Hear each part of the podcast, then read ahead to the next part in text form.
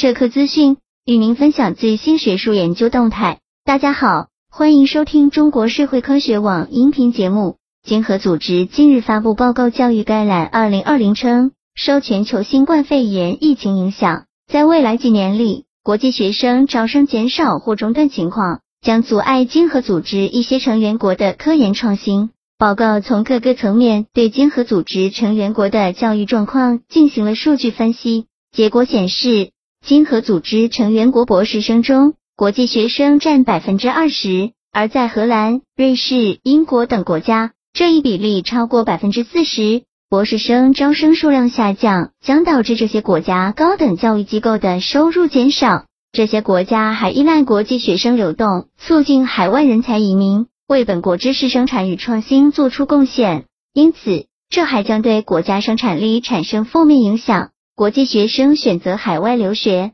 最重要的原因是体验国外校园生活，获取国外工作机会，而这些都难以通过线上教学获得。对于需要在实验室完成研究工作的学生来说，线上教学则有更多不便。很多博士生不愿前往线上教学常态化的国家学习。牛津大学教授西蒙·马金森表示，目前东亚地区国家的疫情防控工作比很多英语国家做得好。有许多东亚地区国家的高等教育机构已经恢复线下教学，这对国际学生来说更具吸引力。国际学生减少的情况，或许目前对一些本国生源较多的国家影响较小，但长期来看，在创新方面表现更佳的仍是那些可以吸引更多高质量国际学生的国家。因此，各国高等教育机构应当多关注如何自我革新，以在疫情限制条件下吸引国际学生。本期节目就到这里。如果您想收听更多音频节目，获取更多学术资讯，